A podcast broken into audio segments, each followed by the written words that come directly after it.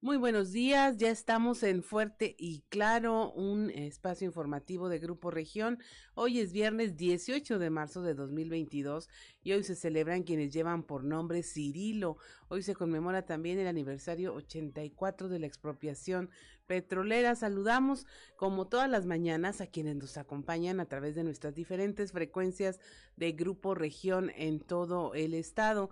Por la región 91.3 en Saltillo, la región sureste, por eh, región 91.1 en la región centro, carbonífera desierto y cinco manantiales, por región 103.5 en región Laguna y de Durango, por región 97.9 en la región norte de Coahuila y sur de Texas y por región 91.5 en la región Acuña, Jiménez y del Río, Texas. Un saludo también a quienes nos siguen a través de las redes sociales por la página de Facebook Región Capital Coahuila. Ya se encuentra activada también nuestra línea de WhatsApp al 844 155 6915 155 6915 para recibir sus mensajes, sugerencias, comentarios, denuncias y cualquier comunicación que desee usted eh, tener con nosotros. Son las 6 de la mañana con 5 minutos y a esta hora de la mañana la temperatura en Saltillo es de 9 grados, en Monclova 13, Piedras Negras 13, Torreón 13, General Cepeda 9 grados,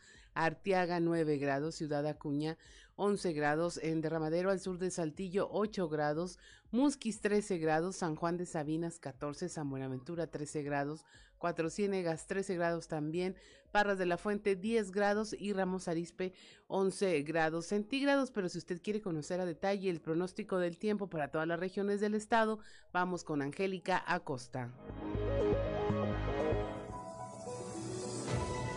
El pronóstico del tiempo con Angélica Acosta.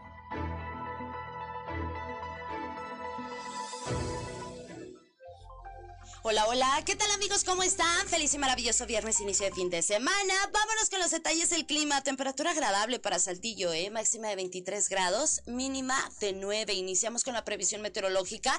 Durante el día para Saltillo un cielo claro, va a estar soleado, va a estar agradable. Por la noche áreas de nubosidad. No te preocupes porque la posibilidad de lluvia es muy baja, 9%. Eso es para Saltillo. Nos vamos ahora hasta Monclova. Máxima de 27 grados para Monclova, mínima de 10 durante el día. Mmm, soleado, rico, agradable, cálido. Por la noche vamos a tener un cielo principalmente nubladito. No te preocupes porque la posibilidad de lluvia es de 3%. Eso es ahí para Monclova. Nos vamos hasta Torreón. Máxima de 30 grados, mínima de 13 durante el día. Un cielo precioso, totalmente claro, soleado, rico, agradable. Por la noche de igual manera un cielo claro. 3% la posibilidad de precipitación ahí para Torreón. Muy bien, nos vamos hasta Piedras Negras. Máxima de 27 grados, mínima de 10 durante el día un cielo claro. Soleado, va a estar agradable. Por la noche de igual manera un cielo totalmente claro y la posibilidad de precipitación 0%. Eso es para Piedras Negras. Nos vamos hasta Ciudad Acuña, máxima de 28 grados, mínima de 10, temperatura súper agradable, totalmente soleado durante el día, por la noche un cielo claro. No te preocupes porque es muy baja la posibilidad de chubasco, 3% ahí para Ciudad Acuña. Monterrey, Nuevo León, nuestros vecinos de la Sultana del Norte, déjame decirte que vamos a tener lluvia ahí en Monterrey. Amigos, si usted tiene vuelta para allá, déjame decirle que vamos a tener lluvia. 65% la posibilidad de precipitación durante el día y también por la noche ahí para Monterrey. ¿Ok?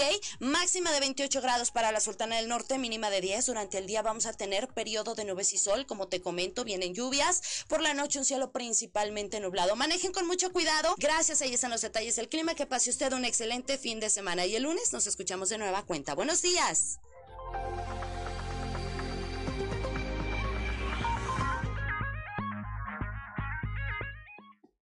6 de la mañana con 8 minutos. Es momento de ponernos en sintonía con la esperanza con el sacerdote José Ignacio Flores.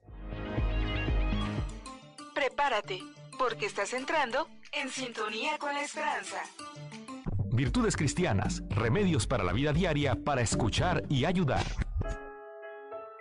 Un lugar con valor y esperanza para toda la familia. Queda con ustedes el Padre José Ignacio Flores en sintonía con la esperanza.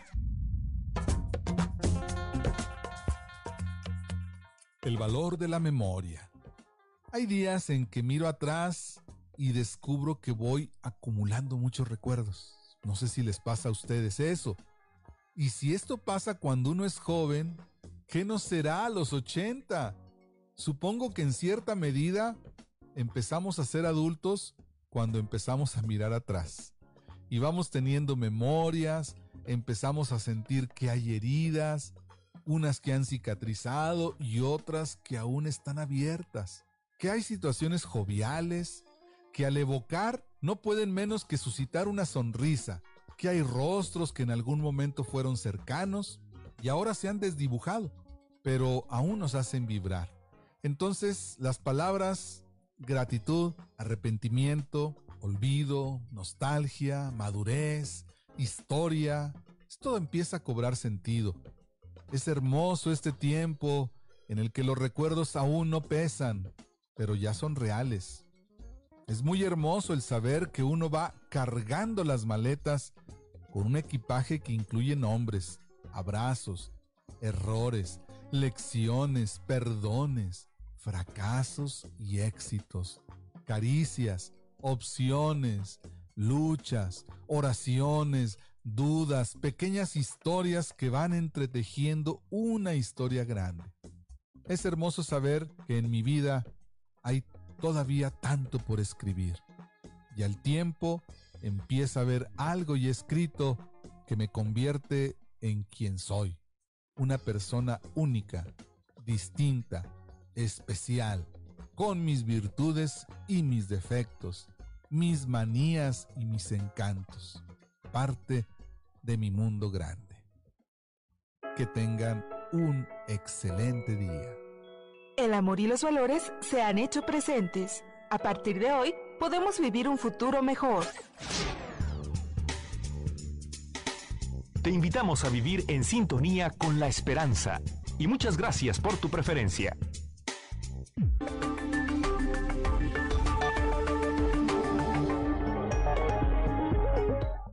6 de la mañana con 11 minutos y pasamos directamente a la información. Trabajan fiscalías de Coahuila, Guerrero y Nuevo León en la búsqueda de Jesús Daniel. Esto tras 11 días en que desapareció Jesús Daniel Avendaño. El fiscal de, personas desaparecidas en el estado, José Ángel Herrera, dio a conocer que se continúan con las labores de búsqueda de este adolescente y que se han solicitado colaboraciones con estas fiscalías para esclarecer su paradero. Se emitió una alerta AMBER a nivel nacional, toda vez que se tienen de que eh, sospechas de que el menor abandonó el estado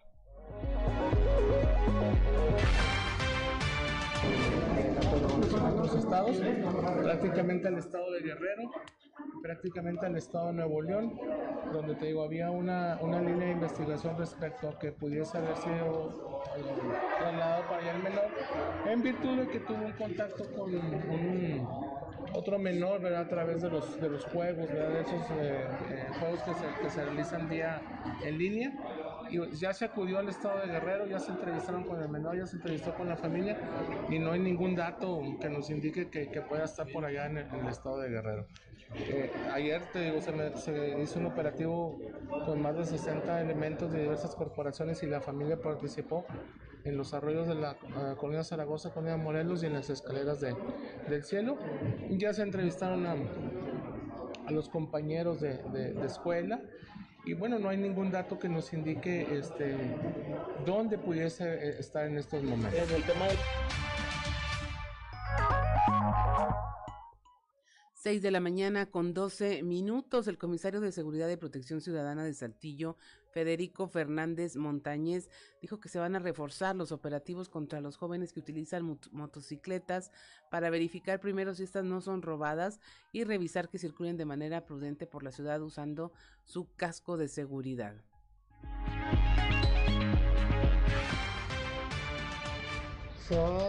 A reforzar el cumplimiento estricto de la reglamentación de tránsito. Este, esas motos, cuando tú no puedas acreditar la propiedad, que pasa mucho, por ejemplo, en San Nicolás de los Barrios, te lo dije, en la colonia Asturias, los vecinos dicen, oye, aquí andan, son muchachitos de a veces 11 años, 12 años, sin casco, sin placas. Eh, pues vamos a ser muy estrictos en el cumplimiento para, para retirar las de circulación. ¿Y necesitan licencia para manejar estas motos? no, claro, y además no hay posibilidad de que un muchacho que tenga 11 o 12 años traiga una licencia, simplemente. ¿Y se, y se ha presentado detenciones por este tipo de delitos porque en la calle de Victoria cada semana se presentan Sí, la, sí, sí. la Alameda. Por ahí, por ahí traemos un, debo de traer un corte que les voy a pasar de las, de las, de este tipo de vehículos que se han puesto a disposición de la autoridad porque sí son.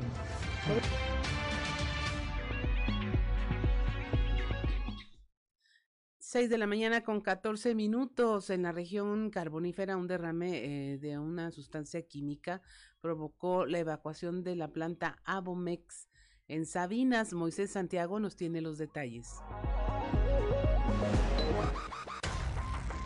El personal del turno de segunda de la empresa Bomex Internacional ubicada en Sabinas tuvo que ser evacuado. Trascendió que se generó el derrame de un químico que es utilizado durante el procesamiento de alimentos en la planta 1.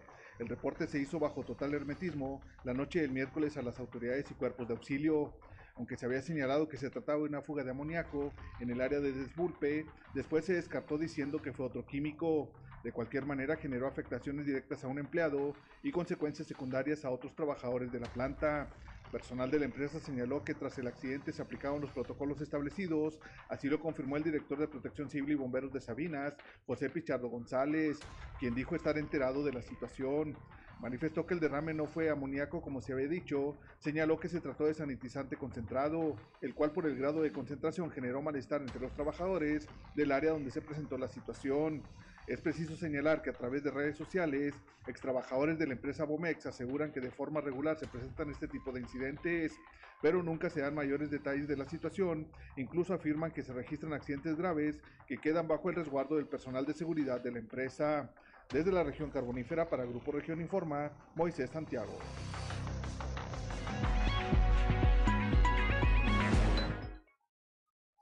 6 de la mañana con 16 minutos detienen a Pollero en el kilómetro 53. Habría burlado ya los filtros policíacos. Moisés Santiago nos tiene la información.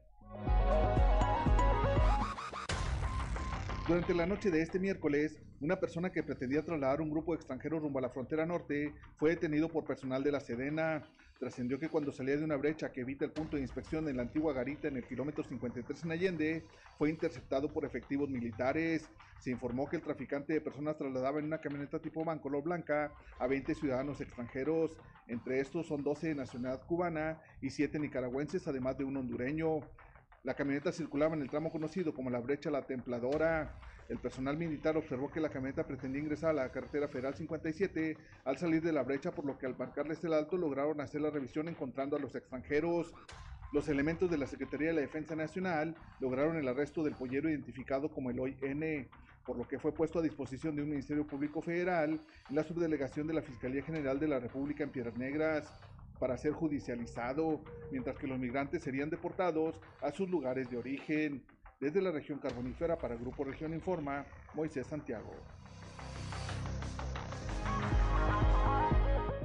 6 de la mañana con 17 minutos, 7 con 17 allá en el norte, ya se nos andaba olvidando que están con el cambio de horario. En Piedras Negras, precisamente en Allende, 20 migrantes fueron asegurados en este municipio. Norma Ramírez nos da los detalles.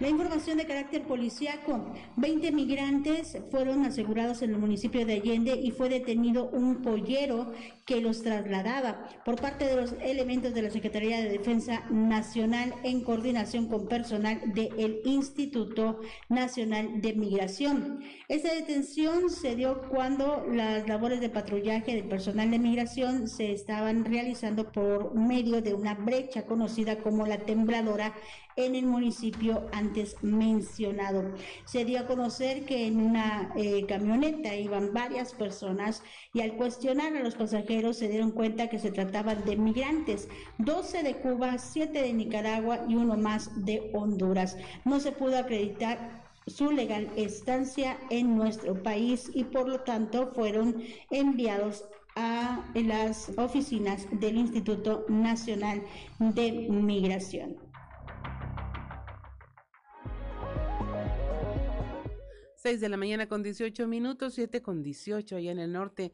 Dos mujeres que iban a bordo de una camioneta tipo Equinox volcaron estrepitosamente, pero viven para contarlo. Moisés Santiago nos tiene la información. Dos mujeres que iban a bordo de una camioneta tipo Equinox volcaron estrepitosamente y viven para contarlo. Fueron atendidas por paramédicos de la Cruz Roja, quienes confirmaron que solo tenían lesiones mínimas, pero de cualquier manera fueron trasladadas a un hospital de Sabinas para su valoración médica.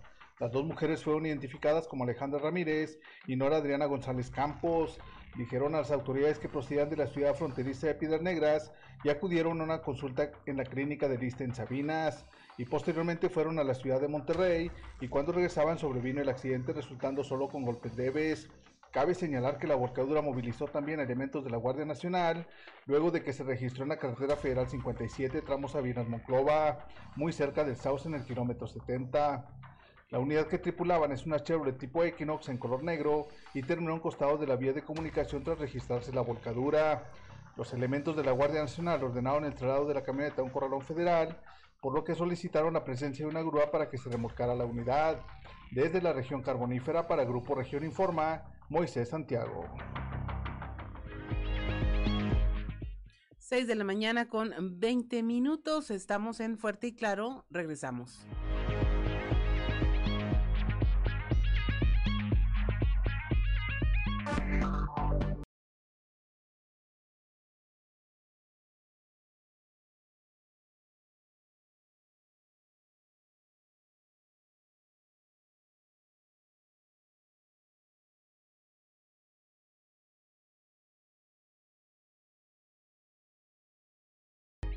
6 de la mañana con 24 minutos, 7 con 24. Si no tenía ganas de levantarse, yo creo que ya le dieron. Escuchó a Wham, el grupo Wham, ese, ese dúo eh, cuyo eh, cantante ya después más famoso fue George Michael. Wake Me Up Before You Go, o Despiértame antes de que te vayas. Un éxito de 1984 que empezó allá en el Reino Unido. Tenemos también eh, saludos de eh, don Joel Roberto Garza Padilla desde Ciudad Frontera, Coahuila, que nos manda su frase del día y dice, cuando la vida sea dulce, agradece y celebra, cuando la vida sea amarga, agradece y aprende, que es lo más que podemos hacer cuando la vida nos suele estar en la situación que más nos guste, pero ahí tiene su frase eh, generosa y alentadora del día de hoy. Y vamos a continuar con la información. Allá en la laguna, los hospitales eh, están pidiendo ya que regresen los rondines de vigilancia. La información con Víctor Barrón.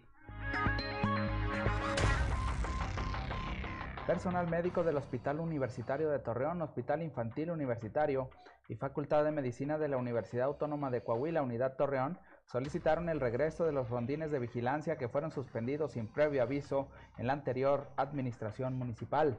La petición se presentó formalmente en una reunión con la Dirección de Seguridad Pública Municipal de Torreón, con lo que de forma inmediata se retomaron las acciones de vigilancia en el perímetro y áreas cercanas a las citadas instituciones.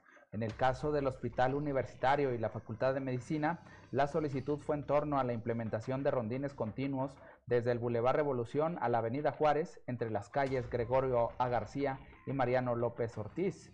Señalaron que en los alrededores se localizan numerosos lotes baldíos que en horario nocturno representan un riesgo tanto para transeúntes como para los automovilistas que buscan un lugar para estacionarse. La medida también brindará seguridad a los estudiantes de medicina que acuden a clases a las instalaciones ubicadas a un costado del hospital universitario. Para Grupo Región reportó Víctor Barrón.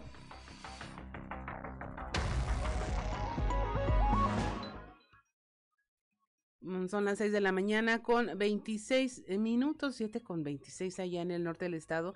Y es momento de presentarle eh, nuestra portada del de, eh, periódico Capital, un medio de Grupo Región, en donde, bueno, nuestra nota principal tiene que ver con eh, Jesús Daniel, el joven, el adolescente, desaparecido aquí en Coahuila hace ya 11 días, del cual aún no se sabe nada, y que ya lo están buscando en Coahuila, Nuevo León y Guerrero. Ahí la presunción es que a través de un grupo de estos de juego, de videojuegos, donde hacen ahí comunidad, habría conocido a otro joven y que por ahí puede haber algún tema eh, que vinculado con la desaparición. Ya iniciaron las investigaciones, pero no se ha logrado establecer en dónde ni con quién pueda estar Jesús Daniel.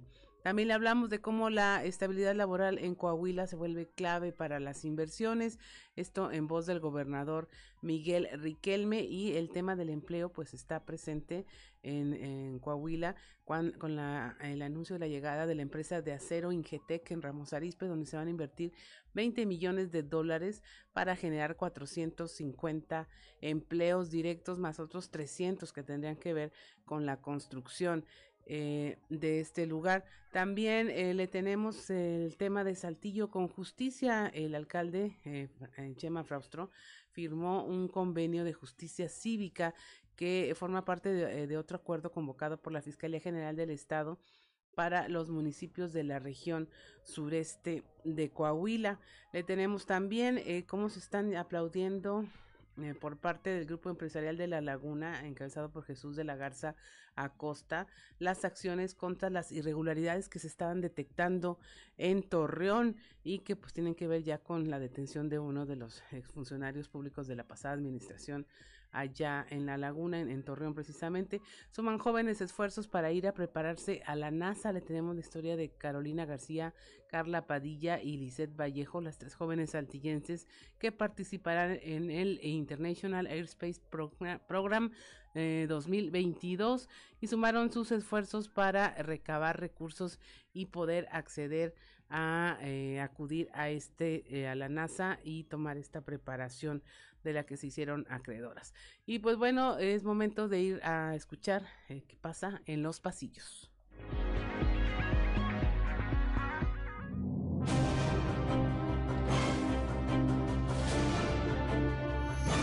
Y en el cartón de hoy, arbitrariando, que nos muestra el presidente consejero del INE, Lorenzo Córdoba, quien apenas le estaban quitando una tarjeta amarilla que tenía sostenida en su mano, cuando de repente detrás de él una mano con el nombre del Senado le está sacando una tarjeta roja.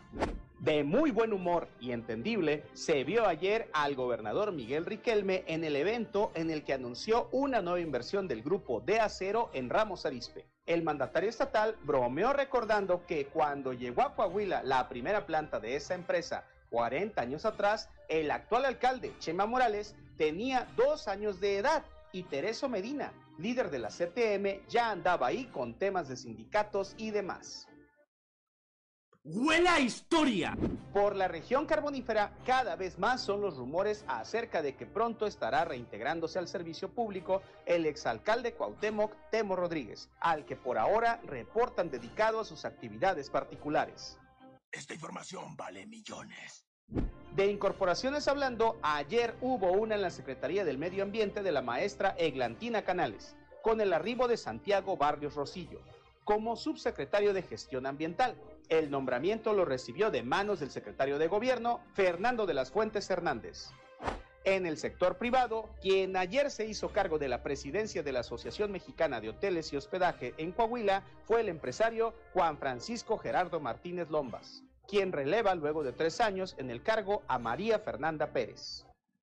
Perfectamente equilibrado, como todo debe estar.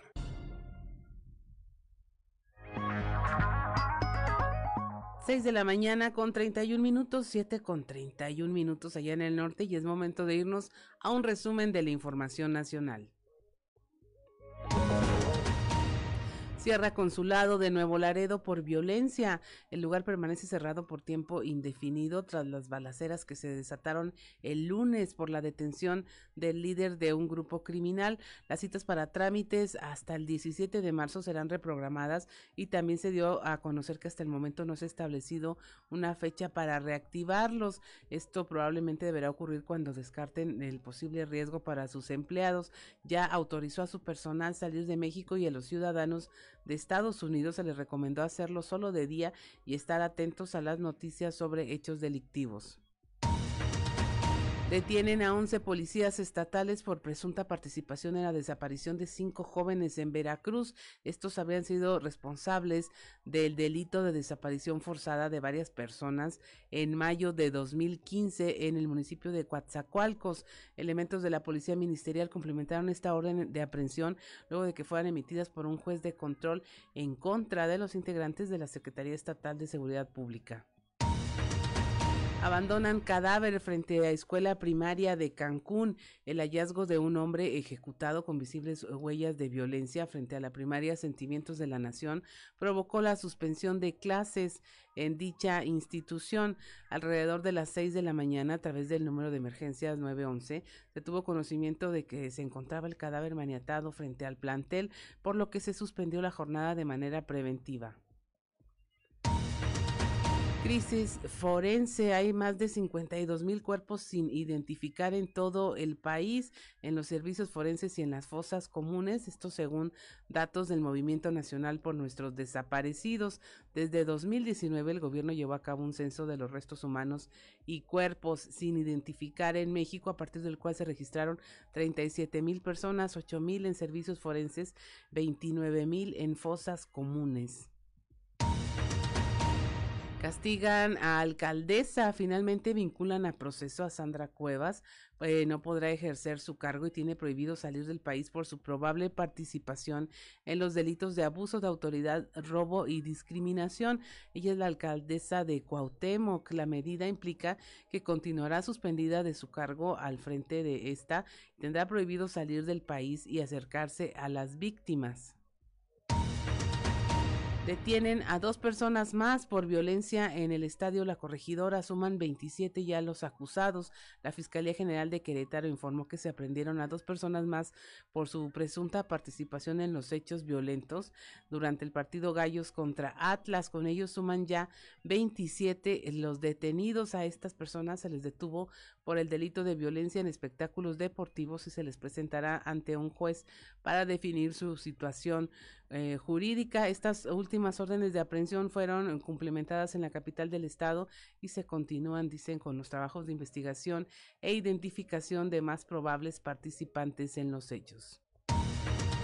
Y hasta aquí la información nacional y pasamos rápidamente a un panorama estatal en voz de nuestros compañeros allá en las regiones, empezando aquí por el sureste, donde eh, nuestro compañero Raúl Rocha nos trae este tema de cómo la estabilidad laboral es lo más destacable en estos momentos para la entidad. ¿Qué tal compañeros? Buenos días. Esta es la información para el día de hoy. La estabilidad laboral que hay en Coahuila es de los indicadores con mayor relevancia y que ayudan a la llegada de diversas inversiones, afirmó el gobernador Miguel Ángel Riquelme Solís. Dijo que el Estado cuenta con mano de obra calificada que ayuda a que haya una alta competitividad laboral. Nuestra mano de obra calificada, nuestra estabilidad laboral y sobre todo la seguridad, la paz y la tranquilidad de la que hemos eh, trabajado en conjunto con la sociedad y hoy pues Coahuila se distingue dentro de los mejores indicadores para la apuesta de esta y de otras inversiones. Coahuila anuncia una inversión eh, por semana, 1.5 empresas por semana. Y esto hoy pues se distingue también aquí la inversión que hace Ingetec y de acero. Hago mucho énfasis en la estabilidad laboral, creo que es uno de nuestros indicadores eh, que nos da una mayor eh, relevancia. La mano de obra calificada, la tecnología 4.0 a la cual hoy se especializa la base trabajadora, la parte obrera de nuestra entidad. Esta es la información para el día de hoy. Buen día. 6 de la mañana con 36 minutos, 7 con 36 en la región centro, eh, los vecinos se armaron, armaron un zafarrancho en la calle occidental en Ciudad Frontera, se oponen a la construcción de un puente vehicular sobre las vías del ferrocarril. Este conectaría esta colonia con la zona centro de la ciudad. Es una obra que fue aprobada por la anterior administración. Escuchemos de qué se trata. Nuestra compañera Guadalupe Pérez nos tiene los detalles. Muy buenos días, saludos desde la región centro. Vecinos de la calle Coahuila en la colonia occidental en Ciudad Frontera armaron un zafarrancho la mañana de ayer oponiéndose a una obra de construcción de un puente vehicular que conectará esta colonia con la zona centro. El alcalde Roberto Piña estuvo con ellos tratando de mediar esta situación. Hasta, que no haya un accidente, usted va a hacer algo, así como en todas las pasadas que movieron. ¿Cuántos atropellados no ha habido? Y luego ponen semáforos. Ahora también allá está la Que nos atropelle un niño para lo poder... Que yo te digo, lo que yo te digo es que yo tengo dos meses nada más en la administración. Estoy Por empezando. eso, apóyenos. En eso estoy, aquí estoy. Yo no digo En eso estoy, aquí estoy. Nada. que en frontera, con eso se nos apoyó. Mañana va a salir en el periódico que hay comida de, de, de, de delincuentes. No, no, no. ¿Dónde está el apoyo? Cuando lo necesita uno, nunca viene. El sábado nos cansamos de hablarle a la parte y nunca vino. Nada que te diga te va a ayudar porque estás molesta, pero es la vía pública y van a trabajar sobre la vía pública. Y es una obra que lleva y es una obra que lleva el 80% de avance. Podemos quedarnos aquí parados todo el día. Muy bien, nada más nos pongas a la niña. Alcalde, El- el- ¿por qué lo- traer policías este, y a- Lo que estamos buscando a- es tranquilizar, que se tranquilice el tema. Lo que estamos buscando es que siempre haya una, busquen la manera de platicar y de que salgan de una obra. Esta obra va a seguir su paso, es parte de los proyectos que ya se habían anunciado años atrás y que bueno, este vendría siendo el segundo puente vehicular elevado sobre las vías de Ferromex. El primero se construyó en la zona de Monclova, sobre el libramiento Carlos Salinas de Gortari. Saludos desde la región centro para Grupo Región Informa, Guadalupe Pérez. 6 de la mañana con 39 minutos, 7 con 39 en Piedras Negras. Bueno, ya van a reportar a través de WhatsApp los disturbios en bares y cantinas. Norma Ramírez nos informa. Muy buenos días, es la información desde Piedras Negras.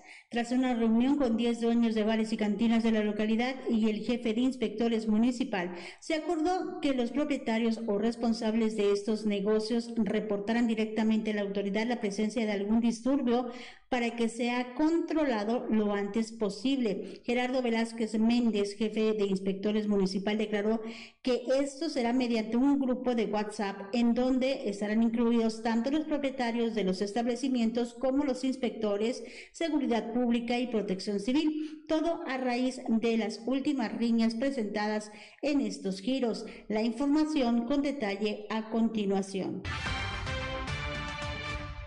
Es un chat de 10 personas que son propietarios o son eh, gerentes de algunas negociaciones de aquí de Piedras Negras, los cuales eh, van a estar en coordinación con las autoridades en un chat y a partir de ahí, este, viendo ya el funcionamiento, pues obviamente se van a agregar todos los demás, que son 43 en total, para que reporten cualquier incidente o cualquier situación que se les presente, alguna situación de riesgo y estar al pendiente de eso. ¿Esto qué va a permitir, Gerardo, precisamente para, para poder eh, tener la tranquilidad por parte Pues mantener la ciudad tranquila, mantener eh, que todo transcurra con tranquilidad dentro de los bares y este, pues ese es el principal motivo, ¿no? Para que eh, no, no violar los horarios, etcétera, etcétera. Para Fuerte y Claro, desde Piedras Negras, Norma Ramírez. 6:41 de la mañana, 7:41 en el norte. Regresamos, estamos en Fuerte y Claro.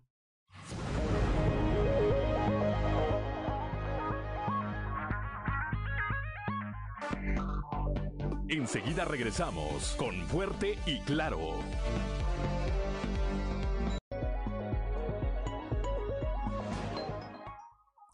Seis de la mañana con 46 minutos, 7 con 46. Escuchó usted a George Michael, ya sin Wham, ya sin este, ser parte de este dueto. Fue su primer éxito como solis- solista también en 1900. 1989 ganó el Grammy como álbum del año, teniendo como principal lanzamiento esta canción, Fate. Y bueno, eh, vamos a hablar ya con nuestro compañero Víctor Barrón. Eh, está él en La Laguna, donde, eh, bueno, ya el grupo empresarial de La Laguna, llamado GEL, está pues básicamente aplaudiendo este seguimiento de la investigación que está haciendo la Fiscalía Anticorrupción a la pasada administración. Muy buenos días, Víctor.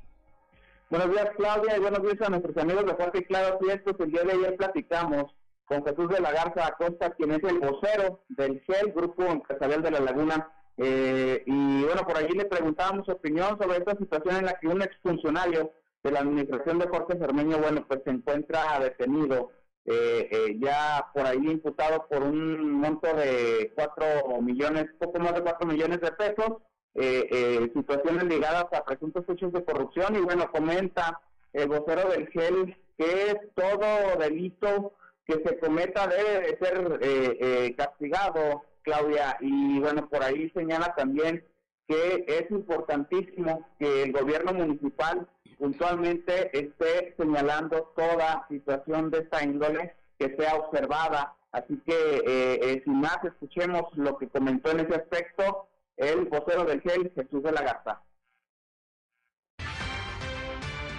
Realmente es el, la carpeta de investigación y, las líneas de, de procuración las ejecuta la autoridad competente y si hay irregularidades está obligado el municipio a, tener que señalar esas irregularidades. No debe de ser permisible en esos actos y tiene que ser eh, eh, juzgados y, encausados a, los que la hacen, ¿no? Ajá. Claro que, que siempre salvaguardando las instancias y la línea de investigación que, al final del día no violenten los derechos del afectado también. Al final del día, quien, quien, hace un delito los tiene que pagar y tiene que enfrentar sus consecuencias. Pero sin duda eh, aplaudimos el que se esté velando por salvaguardar y señalando estos actos de corrupción que dañan no nada más a una administración, están dañando a toda a toda la región de Torreón. 6.49 de la mañana, 7.49. Así es, Víctor, pues eh, definitivamente no se trata solamente de un seguimiento, sino, sino de decir un, un, claro no a la impunidad, cualquiera que sea el nivel eh, de la administración pública en la, en la que se cometa. Claro, mencionaba ahí, lo último es interesante en el aspecto de que, eh, pues, eh, a decir del empresario, esto sería un mensaje importante para eh, pues todos los eh, eh, actores que tienen que ver con el tema de la función pública, en el sentido de que pues cualquier tentación, así lo mencionaba a Jesús de la Garza, pues debe quedar atrás, ya que pues hay que anteponer sobre todo pues, la cuestión de los intereses de la sociedad, de la ciudadanía, y bueno, no eh, eh, sacar provecho de un cargo, Claudia, para eh, pues obtener beneficios a nivel personal. Así que esa es la opinión de el vocero del GEL en torno a esta situación que recordemos el próximo domingo es la continuación de la audiencia del exfuncionario de Jorge Cermeño, José Antonio M., en torno a esta situación donde se le imputa por ese monto en lo que se refiere, Claudia, importantísimo, únicamente por el año 2018. Así es, Víctor. Pues muchas gracias por la información. Deseamos que tengas un excelente fin de semana y ya estaremos en los próximos días hablando de eh, las conclusiones y cómo se va cerrando este proceso. Muchas gracias, Víctor. Igualmente para todos, un saludo. 6 de la mañana con 51 minutos, eh, 7 con 52. en un momento más vamos a estar hablando con nuestra compañera Leslie Delgado sobre cómo eh, se están sumando esfuerzos de tres chicas, Carolina García, Carla Padilla y Lizeth Van Vallejo, son tres jóvenes saltillenses, para poder participar en el programa eh, espacial de la NASA, un, un tema eh, de carácter internacional y pues ellas están buscando recabar recursos para poder acudir a este programa. La Asociación de Empresarios y Ciudades Hermanas, hermanas están integrándose a este apoyo para que eh, las universitarias logren recabar los recursos que se requieren, porque una cosa es ganar esta oportunidad y la otra es poder accesar a ella ya por eh, sus propios medios. Buenos días, Leslie. Hola, ¿qué tal? Muy buen día. Claro, te saludo con gusto a nuestros radioescuchos y que nos sigue a través de las redes sociales. Efectivamente, pues estas eh, tres jóvenes estudiantes universitarias, Carolina García, Carla Padilla y Licés Vallejo, pues participaron el día de ayer en una rueda de prensa, pues para invitar a la población, sobre todo, pues eh, que las apoye para recabar pues estos recursos que necesitan, que son alrededor de 83 mil pesos eh, para precisamente eh, poder asistir a este programa, el International Airspace Program de eh, la NASA y que lo requieren para la estadía, para poder viajar. Y pues bueno, exhortaron a la población para apoyarlas y vamos a escuchar la información que nos dieron al respecto. Nosotros estamos apoyando a las niñas, bueno, estudiantes, las jóvenes estudiantes ejemplares, este, por medio de la Asociación de Empresarios Ciudades Hermanas, a cambio de nada. Ellas van a tener su cuenta y van a administrar el dinero, o sea, como ellas quieran. Pero nosotros nomás estamos promoviendo a Saltillo para que sea escuchado en todo el mundo y que vengan industrias de la cuestión espacial. Yo, yo estoy haciendo rifas ahorita. Sí. ¿Tú? Yo estoy vendiendo termos para café. Me los están haciendo, me los van a entregar la próxima semana. Son de acero inoxidable con grabado láser. Igual si quieren y me quieren apoyar, me pueden contactar por mis redes sociales. Se las puedo dejar. Eh, estoy en Facebook como Carolina García o en Instagram como caro.gv29. Nada más me envían un mensaje y les aparto. Y yo actualmente estoy haciendo una rifa, el boleto tiene un costo de 120 y estoy vendiendo gorritas en 230. Igual. 6 de la mañana con 54 minutos, pues eh, la mejor manera de ayudarles, Leslie, ¿cuál es? ¿Dónde las buscamos? ¿Dónde las contactan? Ok, ellas están, bueno, en sus páginas personales de Facebook, las pueden contactar igual con sus nombres Carla Padilla, Carolina García y Lizeth Vallejo. Ellas cada una en sus Facebook personales están eh, publicando constantemente estas dinámicas eh, como, bueno, ya lo mencionaron, están vendiendo algunos artículos, otros están organizando rifas, por ahí pueden buscar estos posts para contactarlas y si desean apoyar también de otra manera, pues también pueden hacerlo por medio de sus cuentos eh, personales en las redes sociales eh, recordarles que pues ellos tienen que recaudar todo este dinero para el mes de septiembre y poder pues asegurar ahora sí que este pase. Y algo muy importante que mencionaron que a la par de todas estas dinámicas que están realizando para recolectar pues, los recursos están eh, participando en eh, una serie de capacitaciones que la NASA pues propiamente les realiza antes de que asistan a este programa, así que pues bueno, les deseamos mucho éxito a estos tres jóvenes y pues si pueden apoyarlo, eh, pues sería muy útil para ellos, creo. Así es, Leslie, pues muchas gracias por tu reporte, esperemos que fluya la ayuda, conózcala a través de, conózcalas a través de sus redes sociales y ya verán que vale la pena participar en este tipo de causas. Muchas gracias, Leslie, feliz fin de semana. Igualmente, excelente día para todos y al pendiente de la información. 6 de la mañana con 55 minutos, 7 con 55 allá en el norte. Estamos en Fuerte y Claro. Regresamos.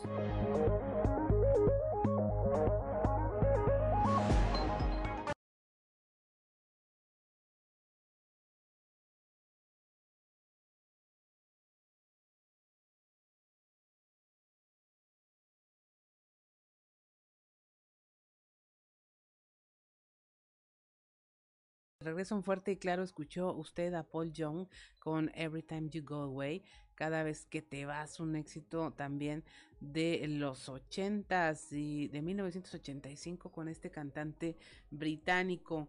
Eh, mire, hoy es viernes 18 de marzo, pero si usted quiere saber qué ocurrió un día como hoy, vamos a las efemérides con Ricardo Guzmán.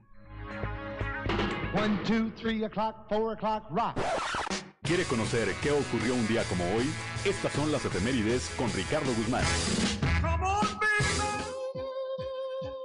Un día como hoy, pero de 1541, el virrey Antonio de Mendoza fundó en el valle de Guayangareo, en el reino Purepecha, la villa Valladolid, hoy Morelia, capital de Michoacán. También, el 18 de marzo, pero de 1858, nació el ingeniero alemán Rudolf Diesel, creador de un motor más eficiente que la máquina de vapor, que funcionaba a base de petróleo. Y un día como hoy, pero de 1938, el presidente de México, Lázaro Cárdenas, decretó la nacionalización de la industria petrolera, ante la renuencia de las empresas extranjeras de aceptar las demandas laborales de los trabajadores mexicanos.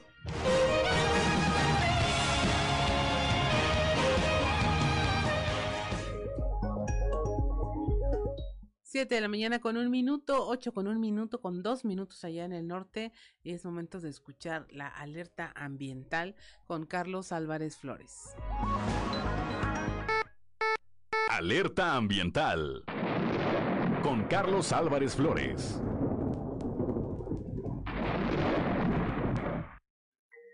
Muy buenos días. Ya para terminar con el tema de las modificaciones a la Ley General del Equilibrio Ecológico y Protección al Ambiente, en materia de plaguicidas, debo decir que estos cambios que se realizaron ya después de una presión enorme que hemos hecho mm, cientos, por no decir miles de organismos no gubernamentales, investigadores, médicos, endocrinólogos, eh, en fin, todos los que sabemos y que nos consta que los daños a la salud de estos plaguicidas tóxicos como el glifosato deben ser ya prohibidos en nuestro país. Ya fueron prohibidos en muchos países del mundo desde hace ya algunos años, pero todavía tenemos más de estos plaguicidas. En este caso me quiero referir a otros dos compañeros de este glifosato. Me refiero al paraquat y al ácido 2,4-D diclorofenoxiacético, que junto con el glifosato son los tres herbicidas tóxicos más usados en nuestro país con, los consecuentes daños a la salud y al ecosistema. Solamente para que tengamos una idea de los daños, los voy a recordar porque a lo mejor ya no, ya no se acuerdan, ¿verdad? Les voy a decir cuáles son. Para empezar, los niños en los niños menores de 4 años hay daños al sistema nervioso central cuando existen estos plaguicidas, residuos de estos plaguicidas en los alimentos, en los cultivos, en las verduras, las frutas, las legumbres, cualquier cultivo agrícola que lleve glifosato o cualquiera de los otros dos, el paraquat y el ácido 2,4-D diclorofenoxacético, generan daños, por ejemplo, como retraso mental, hiperactivismo, déficit de atención, síndrome de déficit de atención, autismo también, y ahora ya sabemos que también pueden generar ansiedad, depresión y agresividad. Vamos a seguir mencionando los daños. Les prometo que ahora sí, ya para terminar, déjenme completar los daños, los graves daños que hay a la salud y al ecosistema en la próxima semana. Muy buenos días.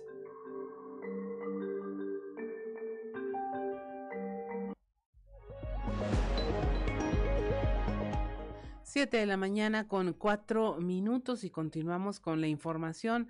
La tarde del jueves del día de ayer se realizó la toma de protesta del Consejo Directivo IMEF Coahuila Sureste, el cual está integrado por el presidente Marcelo Lara y el contador público Emilio Ortiz Leos como vicepresidente. Marcelo Lara nos habla al respecto.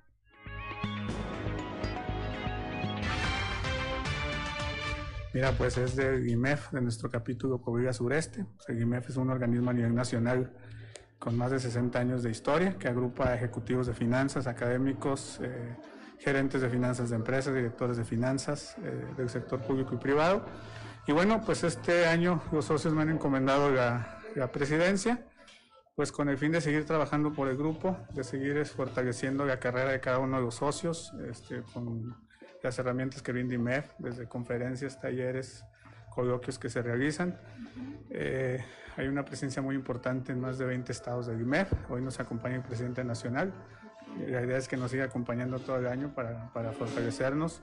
Somos alrededor de 30 socios, todos yo creo que en muy buen nivel de, de posicionamiento en las finanzas aquí en el, en el sector sureste. Y bueno, eh, mi intención es trabajar muy de cerca con las cámaras empresariales. Tenemos una, pues, eh, digamos, un bastión automotriz. Entonces yo quiero acercar el IMEF a la industria automotriz este, y que sea pues, algo recíproco para, para ambas partes. ¿no?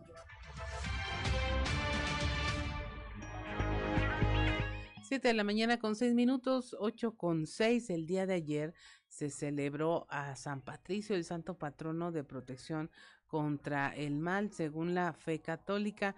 Este en Saltillo se lleva una celebración en particular en la parroquia que eh, en la que el, padre Quinn, bueno, la que fundó hace 25 años, ese día se realizó una misa especial y posteriormente este domingo será la tradicional fiesta patronal, aunque no habrá verbena popular. Esperanza Martínez, devota de San Patricio, eh, nos habló al respecto.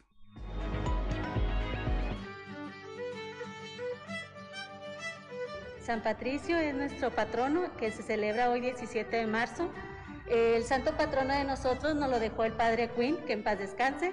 Eh, es un patrono que es para las causas difíciles como la hechicería, la brujería, lo que se conoce, causas eh, graves.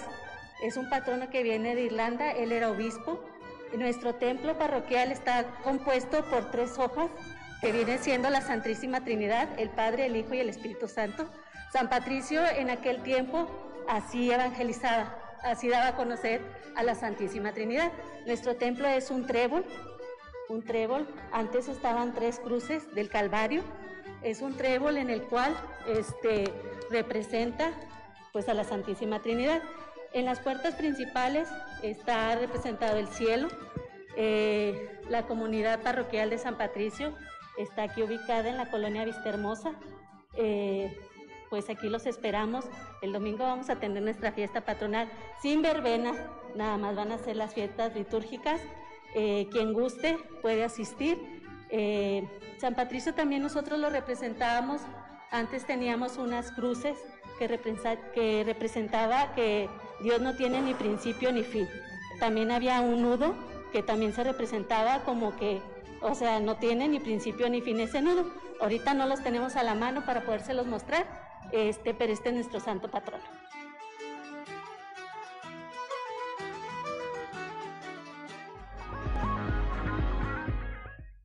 7 de la mañana con 8 minutos, 8 con 8 minutos allá en el norte, para que haya piso parejo para las empresas coahuilenses y de todo el país.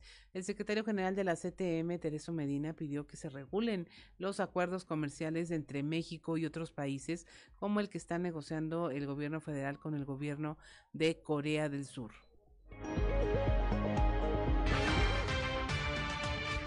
Quizá el tema sea regular los acuerdos comerciales con el resto de los países del mundo. México tiene más de 50 acuerdos comerciales en materia del acero en el mundo.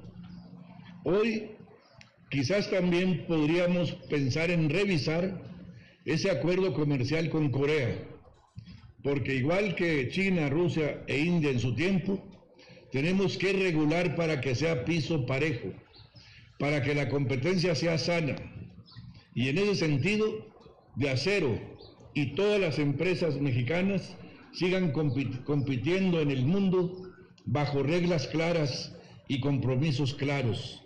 Los beneficiarios, sin duda alguna, son los trabajadores y sus familias. Gracias, señor gobernador, por ser usted un gestor de estos empleos. Los trabajadores de Coahuila se lo agradecemos.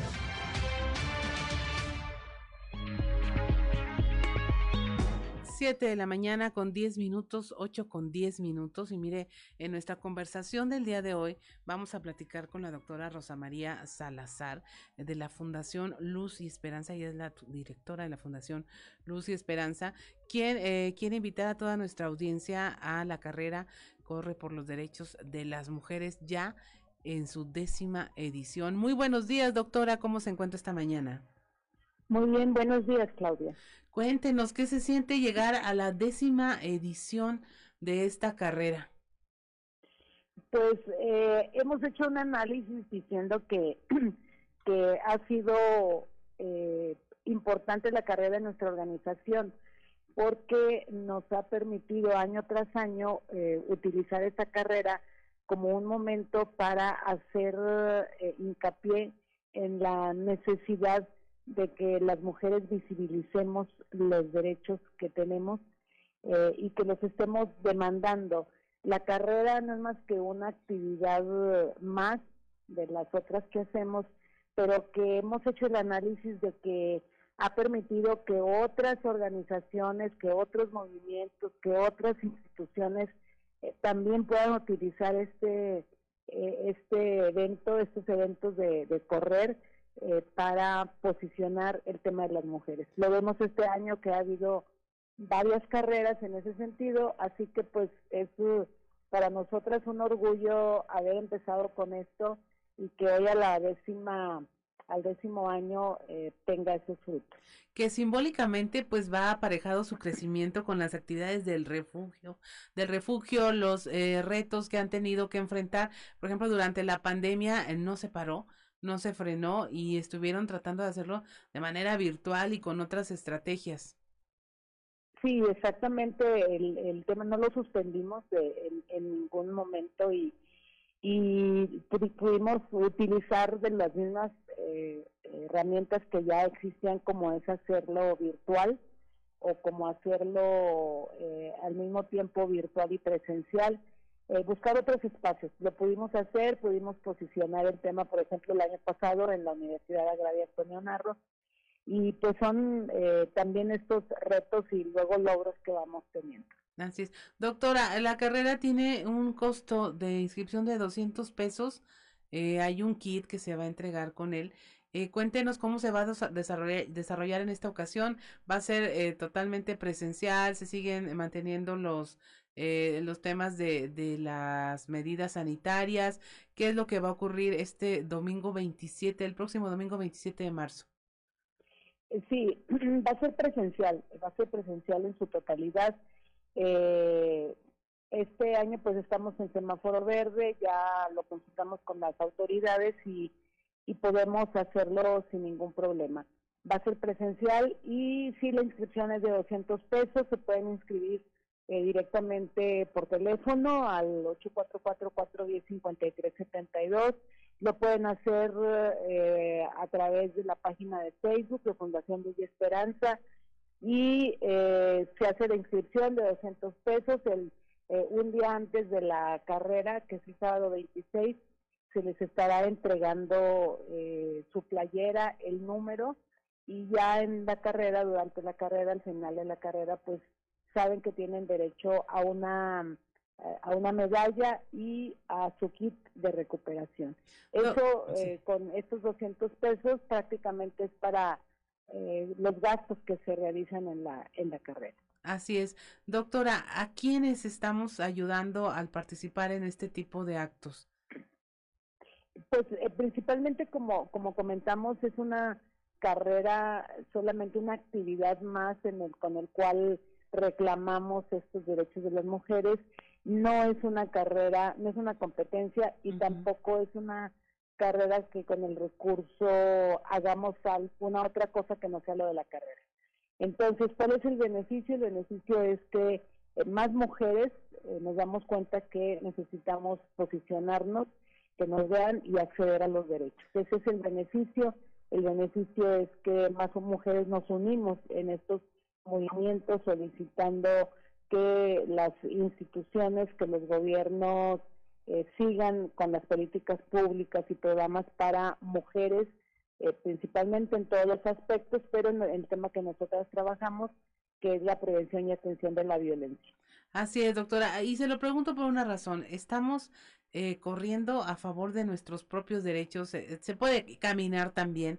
Eh, y al hacerlo es una expresión más de esta unidad, de esta forma de asociación de las mujeres para hacerse ver, para hacerse ver y, expresar los derechos que se tienen, reclamarlos también de una manera diferente y a estar siempre presentes en este tipo de actos. La invitación también para quienes nunca han ido, eh, que se haga acompañar de sus hijas, de sus hermanas y que es una actividad que suele, eh, como es una carrera, algunos le tenemos miedo, lo confesamos, de que, cómo vamos a ir a una carrera, pero es una forma de expresión, a final de cuentas, de lo que nos debe importar como mujeres.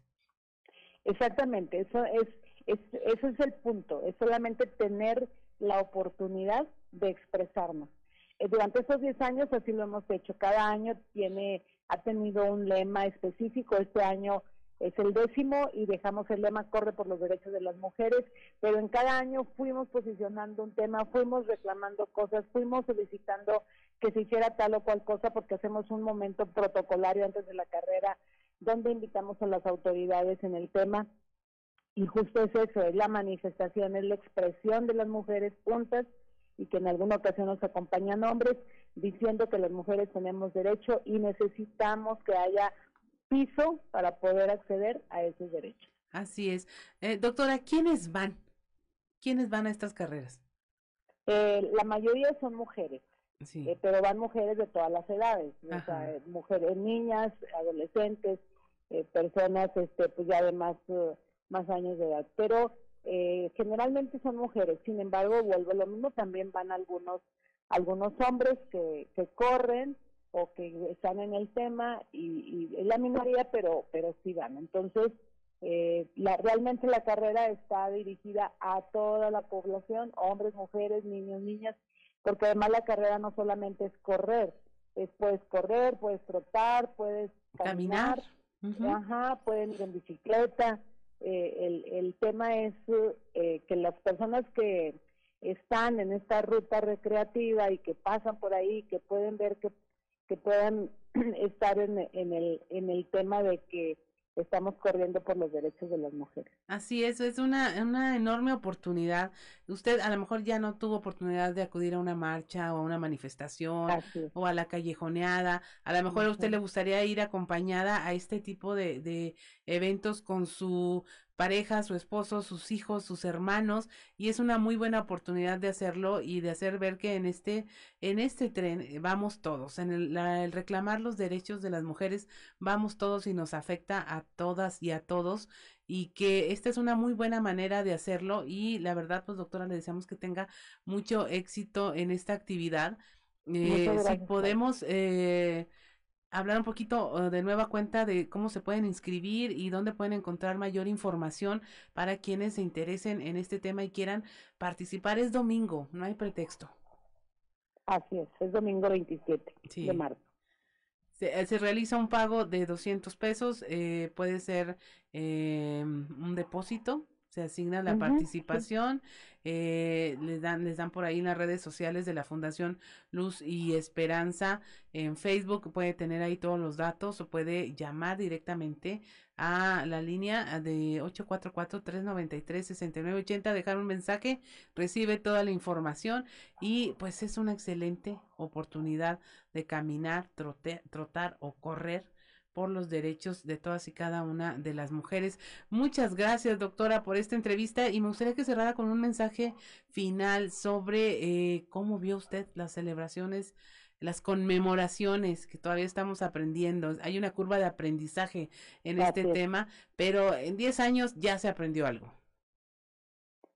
Sí, bueno, pues en, en estas eh, conmemoraciones que, que se han tenido en este último año y los últimos años me parece que han, en algunas ocasiones han, han sido muy, muy polémicas por la, las personas que, que no entienden, vaya, todo lo que sucede para, hacia las mujeres y que a veces en estas manifestaciones, en las marchas, en, en esas manifestaciones incluso de, de pintar edificios o pintar eh, monumentos, pues vienen los descontentos de muchas, de muchas personas.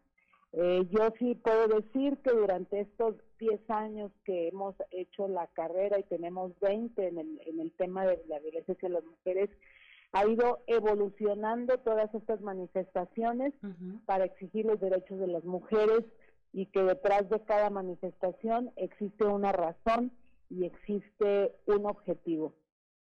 Más allá de poder eh, censurar lo que se hace, a mí me parece que, lo más importante es ir al fondo y, saber eh, por qué las mujeres gritamos, por qué las mujeres marchamos, por qué las mujeres levantamos una bandera, por qué las mujeres exigimos. Y lo más importante es entender que las mujeres hemos tenido que, exigir eh, que, que haya esos escalones para subir, porque no estaban. Cuando nosotros llegamos al mundo, esto no estaba y por eso tenemos que exigirlo.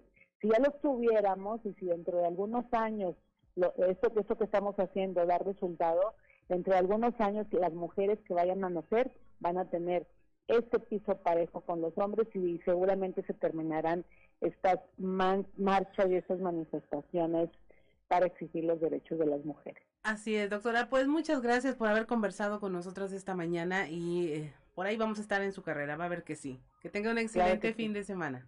Muchas gracias, igualmente. Siete de la mañana con 21 minutos, ocho con 21. Está, estamos en Fuerte y Claro. Regresamos.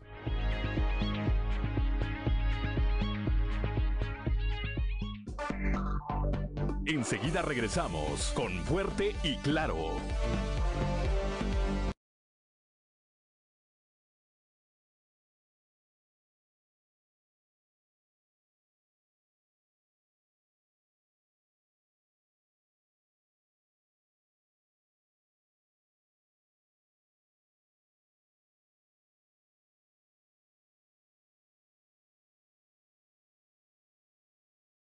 Recuerda que para seguir asistiendo a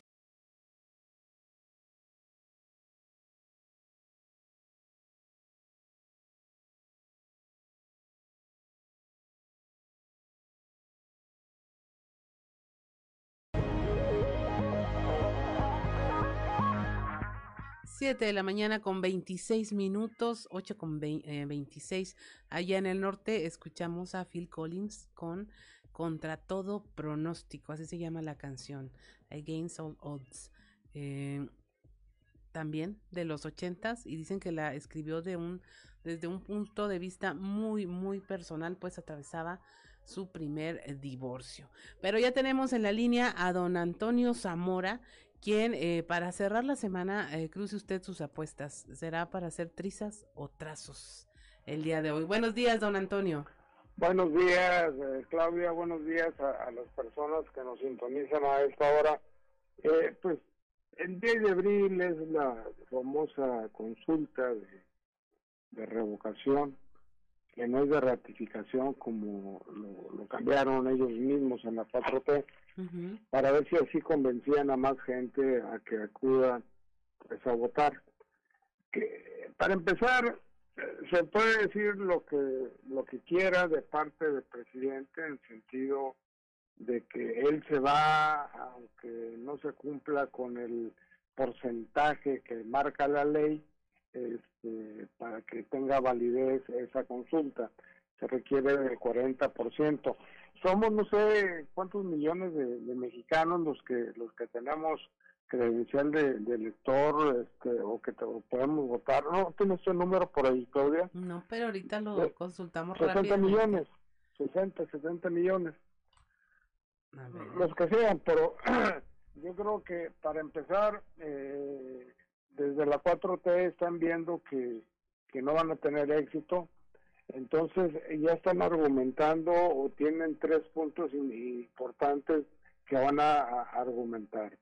Primero, si no se llega al 40% de, de los votos eh, requeridos, ataca con todo al INE porque no organizó bien la consulta. De hecho, eso ya lo están manejando. Dos, gana, eh, aunque sea muy pobre la participación, y dice que el pueblo bueno quiere que gobierne eternamente Y número tres, pierde, alega fraude y llama a sus gobernadores, ninis, acarreados para defender el voto del querido pueblo robado. Eh, definitivamente que este dinero, Claudia, yo soy de los que piensan, y yo creo que mucha gente sí lo piensa, que el dinero que se está invirtiendo en una consulta innecesaria debió de haberse utilizado para la compra de medicamentos. Yo creo que para eso, para los niños con cáncer, acá en Moclova, en la región centro, se está batallando también con ese tipo de, antibióticos o de fármacos que pues que, que lo requieren los niños, incluso personas que han sido trasplantadas de diferentes órganos, sobre todo de riñón, pues este, están padeciendo la falta de cuando menos una o dos de, de, las pastillas que tienen que tomar de por vida. Eh, y, yo creo que eso es lo que debería ponerle atención el gobierno federal, porque hay mucha gente, hay mucha gente que, que padece males y, que pues no hay medicamentos ni en el seguro, ni en el ISTE. No, hombre, don eh, Antonio, luego acá las andamos tirando porque se nos caducaron. Aparte. Eh, eh, eh, ese es el problema. Fíjate que acá en Monclova, por ejemplo, hay, hay una persona, de televisión Larreguín se llama, que le, no colecciona, sino que pide este medicamentos, no caducados, por supuesto, y tiene y armó una, una farmacia muy interesante. y eso sí, le dan los medicamentos y le dicen esto es para esto, este, se debe tomar tanto cada tantas horas.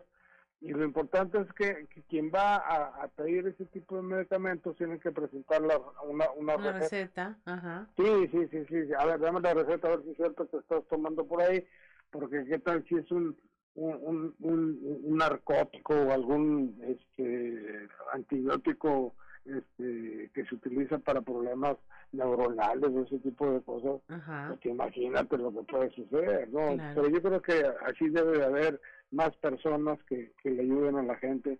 Si no lo hace el gobierno federal, pues bueno, alguien tiene que ayudarle a los que menos tienen, compañero. Así es, don Antonio. Mire, 95 millones de personas mayores de, de edad. votantes. Sí. Eso significa que se requieren 4 por 5, 20, 38 millones de personas tienen que avalar la, consulta. Por género, hombres 45.9 millones, mujeres 49.3. Sí, está hecho en son mayoría. o, o, nos las ingeniamos para hacerlo. Guaca en la casa dijo que... pues así está la cosa, don Antonio. Eh, muy interesante la reflexión de hoy y pues sí, Vamos a ver qué pasa. Ya se acerca la fecha y ya para pasar por este trago amargo total. ¿Qué más podemos hacer? Mi recomendación es, eh, mi recomendación es, si no tiene nada que hacer el 10 de abril, no salga, quédese en su casa, no vaya a votar, ¿para qué? Ay, Dios mío. Pues veremos qué pasa, don Antonio. Muchas gracias por la conversación del día de hoy y pues nos estaremos escuchando la próxima semana hasta el lunes. Eh, probablemente, no, martes, el martes. Ah, el, lunes no trabajamos, es cierto, hasta el martes. Así es. Muchas gracias, don Antonio. Son las 7 de la mañana con 32 minutos. Ya se fue de puente don Antonio Zamora. Nada más escuchó y vámonos. Sí, 7 de la mañana con 32 minutos, 8 con 32. Eh, vamos a escuchar el contexto de la noticia con Luis Guillermo Hernández Aranda con Luis Guillermo Hernández Aranda. La pandemia del COVID-19 nos obligó a encerrarnos hace dos años. La cotidianidad de un día para otro cambió 360 grados. Dejamos de ir a las escuelas, a conciertos, a eventos deportivos. Perdimos, por desgracia, amigos y familiares. Pero como todo en la vida, esta crisis mundial también nos arrojó enseñanzas. El encierro y el aislamiento nos obligó a mirar hacia adentro, a ser más empáticos y solidarios, a trabajar más en equipo. También nos obligó a apostar por las tecnologías. De un día para otro, nuestra casa se convirtió en la oficina y la sala de juntas fue sustituida por aplicaciones como Zoom y el Google Duo. Los protocolos de salud para evitar la propagación del virus también nos llevaron a que se suspendiera el certamen internacional de robótica FIRST, que en Torreón tiene como principal organizador y patrocinador a Peñoles. Para quienes desconocen sobre esta competencia, les platico que FIRST Robótica es una organización sin ánimo de lucro, cuyo objetivo es estimular a los jóvenes para que se involucren en la ciencia y en la tecnología. Cada año organiza competencias entre robots construidos por alumnos, profesores y voluntarios. En México, jóvenes que por sus condiciones sociales y económicas no tendrían acceso a la tecnología, gracias al apoyo de Peñoles y a este tipo de competencias, se acercan a un mundo nuevo donde ellos construyen un robot y aprenden a trabajar en equipo. De esta forma, los robots son la excusa para que los jóvenes aprendan habilidades. Por medio de esta actividad lúdica, los jóvenes adquieren habilidades en áreas como las ciencias, la tecnología y las matemáticas. También amplían sus capacidades de análisis y síntesis y de liderazgo. Tras dos años de ausencia, en los pasillos del Tecnológico de Monterrey se volverá a escuchar el grito de robot, robot, que es como los jóvenes se abren camino por los pasillos para llegar al escenario principal y celebrar ahí sus encuentros. Antonio Vaca, gerente de vinculación de Peñoles, anunció que esta nueva edición de FIRST se llevará a cabo del 23 al 26 de marzo, donde participarán 41 equipos, 23 de ellos patrocinados por la empresa metalúrgica. En el evento participarán también 200 voluntarios y por protocolo COVID en el auditorio los equipos se limitarán a 15 integrantes. Mientras los gobiernos apuestan por las grillas, una empresa como Peñoles apuesta por la ciencia y la tecnología, las cuales también enamoran a los jóvenes y sin duda son una actividad por demás emocionante. Soy Luis Guillermo Hernández, nos escuchamos a la próxima.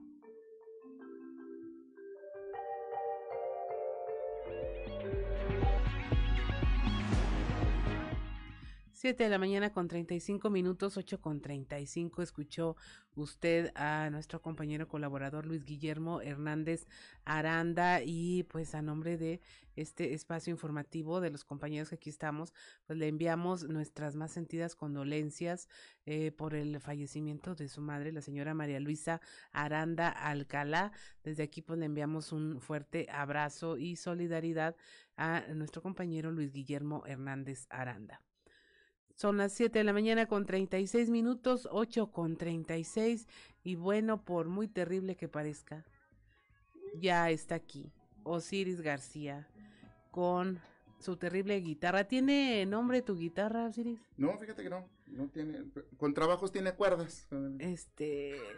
Díganos a través de redes sociales cómo le gustaría que se llamara la guitarra de Osiris García. Pero es guerrera, ¿eh? O sea, sí ha, ha, estado, sí ha estado conmigo me ha durado más que, me duró más que mi exnovia. De eso no estábamos hablando, Ciris García. ¿Qué nos traes el día de hoy? Un corrido, porque en ellos se cantan los hechos reales de nuestro pueblo. Entonces hoy traigo el corrido de la revocación. Los caprichos del PG, señores, se los cumplen en todos niveles su nombre y fotografía nos los quiere atascar en carteles. Y si algún periodista no quiere, a sus perros les suelta en caliente. Puro verbo se vive diciendo, por Loret se la pasa chillando. Nunca pudo llegar a la altura se quedó por siempre candidato y se piensa quedar en el puesto porque quiere seguirse más, ah, porque quiere seguir transformando. Su trabajo y valor le ha costado generar enemigos en medios. Con España quiere distraernos cartas a su parlamento. Cree que son tiempos de la corona, de vergüenza el escrito pitero.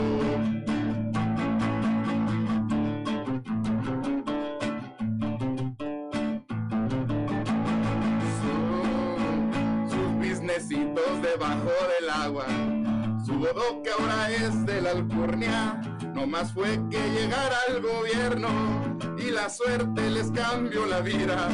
En discursos según son austeros, pues esperan que usted se confunda. En las cuentas él lleva sus reglas, con trabajos ya cuenta hasta el 10. Él quisiera aplicar el derecho, pues no hay hombre más recto como él. Sus delirios ya son de grandeza, se quiere comer solo el pastel. Wow, wow, Andrés. Wow, Andrés. Es un bully, es un bully, es un bully. Es el peje de peje, señores todavía no ha vendido el avión. Muchos grandes le piden favores porque saben que es un dictador. Su final será amarrado a un árbol recordando aquel pelotón. Dato super culto. ¡Wow!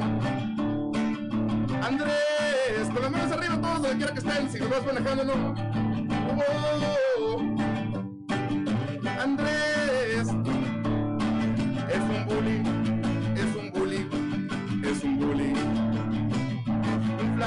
No, no, no.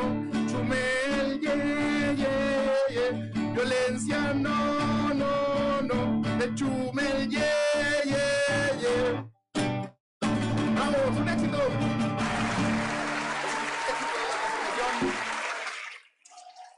Un exitazo. 7:40 de la mañana. Vamos a un corte, no se vaya. Estamos en Fuerte y Claro con Osiris, el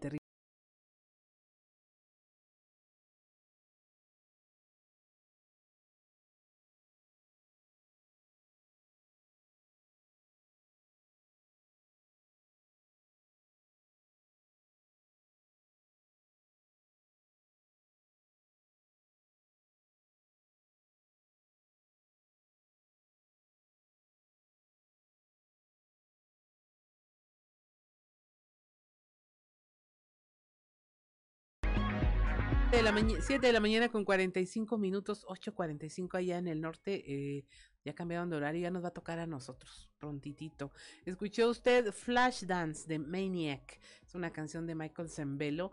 Eh, esta se utilizó y seguramente la recordará en la película Flashdance, ambos de 1983. ¿Te suena, Osiris García? Sí, una película de un asesino serial de los 80. ¿Es en serio? Es de...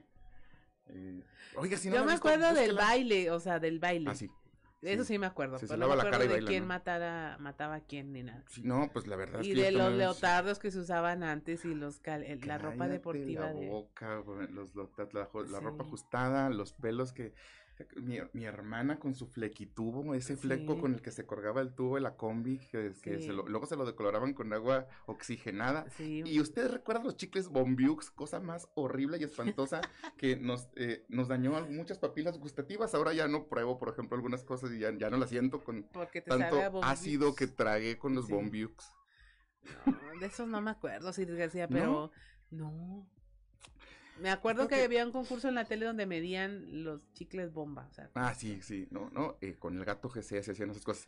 Y en algún momento dañamos tanto la capa de ozono con tanto aerosol que nos pusimos todos los de América, Sí. que todavía no se alcanza a cerrar la- el hueco que hicimos. fuimos con- los culpables Sí, esa sí, generación. sí, neta que sí.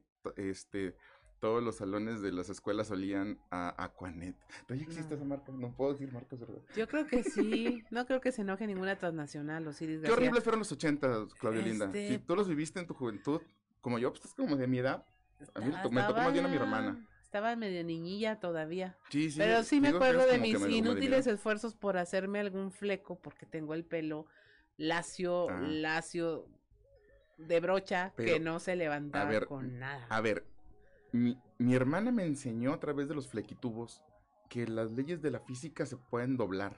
Se pueden O sea. Newton, Newton se quedaba menso viendo cómo esos flecos se quedaban sostenidos porque con el mismo tubo del, del Sprite, eh, del aerosol, Sí. este, un usado, lo utilizaban como molde para... Pero no respirabas todo eso al mismo tiempo. No, claro que sí, o sea, ¿por qué crees que están tan dañados todos los, los, los, este, la generación X? De tanto aerosol que se metieron y andan eh, ahorita luchando contra las drogas y no sé qué, por se- ya salían bien atizados de la casa cuando los acaban de aerosol. Desecharé las terapias, ya sé por qué Sí. estoy así. Fíjate, Sí. terapias, No terapias sabía. canasta básica, carnales. Así es. ¿Qué más, Osiris García? ¿Qué, qué te, ¿Cómo estuvo tu semana? Cuéntanos. Es- estoy contento. Bueno, ha, ha- ha habido algunos cambios a- acá en, en- en algunos proyectos que he tenido, eh, pero estoy muy contento, eh, la verdad, el día de hoy. eh, estoy contento porque, bueno, creo que eh, Tania Flores, la alcaldesa de Musquis, finalmente este, pudo solucionar el problema con unas vacas que andaban por ahí pastando. La señora tuiteó de quién, quién es el dueño de estas vacas que está dañando nuestro césped que acabamos de poner nuestro pasto sintético y al final lo arregló. Gracias Oye. a Dios por los problemas de Musquis que quedaron solucionados gracias a ese Oye, ahora durante la pandemia, este, hubo muchas quejas de, de animales pastando dentro de la ciudad y algunas me tocó hablar con personas que tienen los animales y se, se estaban muriendo de hambre. Si no los sacábamos o no los soltábamos, no era insostenible. Este, gente que tiene eh, caballos. Haciendo libre yo. Así me dejaron salir también a mí por agosto. Saludos a Decías, mi ex. es que increíble. Nada más, eh, o sea, nada más nos quejábamos de que anda un caballo pastando por aquí, pero nosotros conocíamos el trasfondo, pues que también había gente que estaba padeciendo de cómo alimentar esos animales, ¿no? Pues son bestias Sí, enormes que no, no, Que yo no me llevo así. no, hablamos de, de los equinos. Eh, eh, Y mira los iris. anda- Sí, sea, a ver, no eh. manches, un manatí pastando. No, no, para nada, para nada, no, no, ¿cómo crees? Son animales enormes, horribles, unas bestias Sí. asquerosas. Oye, hablando de alcaldesas, la de la, la de Cuauhtémoc, que la suspendieron. Ah, Fíjate que no tengo ni. No, no tengo contexto. Primero fueron tres días que porque había tenido amenazados y maniatados a sus polic- a dos policías eh, en su oficina. Ajá. No sé de qué los acusó, que hay cámaras de vigilancia, la suspendieron como alcaldesa y ya ratificaron la suspensión Ay, y va a tener nada. que firmar y cuánto por la acusación de los policías en Ni su contra. nada. Dicen que hay trasfondo político ahí. Oye, este, lo- pero de, de quien vi que había sometido a alguien fue una maestra, a un niño en un kinder. Pero ahí no pasa nada. Le hizo una llave que, o sea, Pierrot hubiera estado orgulloso de la llave que le hizo la maestra al niño.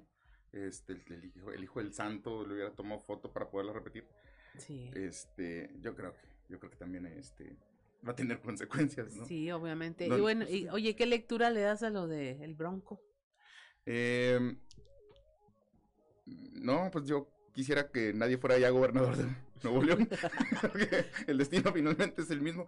No, nomás estamos viendo lo que en algunos años tal vez posiblemente veamos. Que a- se independice Nuevo León. ¿Qué te parece? Fíjate que no es mala idea, Carolina. Este, Nos van a odiar los Oye, no, pues cruzar a Monterrey por la autopista te cuesta más caro que cruzar el puente hacia los Estados Unidos. Sí. 121 pesos cuesta la autopista que está totalmente llena de trailers y que es un pedacito ridículo el que el tramo que En es. eterna reparación, además. Siempre están en reparación. 121 pesos.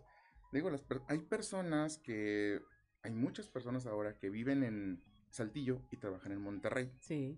Entonces todos los días van y vienen y muchas de esas pues tienen que pagar esa, esa ya son 242 pesos diarios Nomás solamente de, casetas en una autopista toda, toda, eh, siempre en reparación y la verdad congestionada. Yo creo que debe ser la más cara del país. O sea, en el tramo, si mides kilómetro por precio, debe ser sin duda la más cara del país. Pero bueno, hay dinero, hay dinero, hay dinero. O, eh, no sé, eh, vamos a extrañar las manos tal vez del Bronco. Ahora ya ves que dijo que luego quería mocharle las manos a la gente que robara dinero del erario público. Este, espero que su manita no esté tan desconchavadita. Ahora. No, yo no entiendo las políticas. Hay gente que está en el poder y que lo están señale y señale por delitos gravísimos y no pueden hacer nada. Tienes a Tamaulipas. Este, y luego, Mataulipas. Eh, y luego este hombre acá con un tema netamente electoral, yo entiendo, es, es una Sí. desviación de recursos, este, pero pues, es- está bien, ojalá si fuera de expedita la justicia, ¿Te ¿no? acuerdas que le dijo al exgobernador también de Coahuila que él era un mancito? Ajá. El gobernador de Coahuila es un mancito. Es lo malo de ser tan habladores. Es lo malo de ser tan habladores y luego se les cae el teatro. Entonces, dijo un compa, luego tienes que tener la, la, la, ¿cómo la, la- Trata de hacer tus palabras lo más ligeras y digeribles posibles. Ajá. Porque no sabes cuándo te las tengas que tragar asqueroso. Bueno, el Sí. asqueroso lo puse yo. Sí. Sí, todo un tema con este asunto de que no haya impunidad. Este, sí me encantaría que, que no hubiera un México ¿verdad? impune, bien Sí. parejito, bien parejito. Sí, luego vemos cosas como que, pues, el señor eh, Barle tiene un montón de, de propiedades, muchísimo a nombre de su supuesta mujer, o ahora las propiedades que encontraron de Hertz Manero en España, y pues ahí, ¿no? O la casa millonaria que tiene el hijo del presidente en Estados Unidos, Sí. y ahí no pasa absolutamente nada. Ahí mejor volteamos para otro lado. Y aquí en la pista 2, Chumel poniendo tuitazos. Sí, Por un- ese es el problema con la impunidad y que luego cuando se, se toma la ley y, y la usas de una manera eh, dirigida, especial, a casos específicos es cuando dices... Sí, que se usa eh, discrecionalmente. discrecionalmente es- a- aplicamos la ley discrecionalmente. Con los nuestros es laxa y con los otros es implacable. Sí, ya lo Sí. está diciendo el abogado del Bronco. A ver, este es un delito, sí, y si se comprueba es un delito, pero no amerita eh, ni la detención. El, el- el hombre tenía guardias a, a cargo del erario y obviamente sabían dónde estaba y que podía ser notificado en cualquier momento. El asunto es que no, no están buscando que se quede eh, en la cárcel. Creo que ya tiene la, la, la audiencia hoy. Y lo más seguro es que, que salga. o sea, es ¿Cómo casi- le llaman? ¿Quieren acalambrar? Mira, lo que, que era- lo que estaban buscando es la foto. Esta foto que vimos todos en redes sociales con el exgobernador Ujú. sosteniendo una pequeña pizarra con sus datos, eh, ya presentado ante las autoridades y antes de ingresar al penal. Esa es la foto que están buscando. Están tratando nada más de dar ese mensaje como de impunidad. Lo vimos con Rodrigo Medina también en Nuevo León.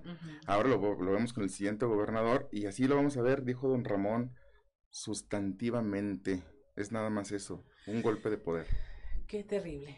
Pues son las 7 de la mañana con 55 minutos, 8 con 55. Momento de despedirnos y pues, a pero nombre. Ya, sí, ¿no? No, ya, hombre, ¿cómo? eh, Osiris García porque le quiere seguir aquí. Ya está, ya, ya está, ya está abierta la cantina. ¿Quieres que? No haga usted caso, no haga usted caso. A nombre de nuestro compañero Juan de León, titular de este noticiero, le damos las gracias por habernos acompañado. Le invitamos a que se quede en los siguientes espacios informativos. Soy Claudia Olinda Morán y esto fue Fuerte y Claro.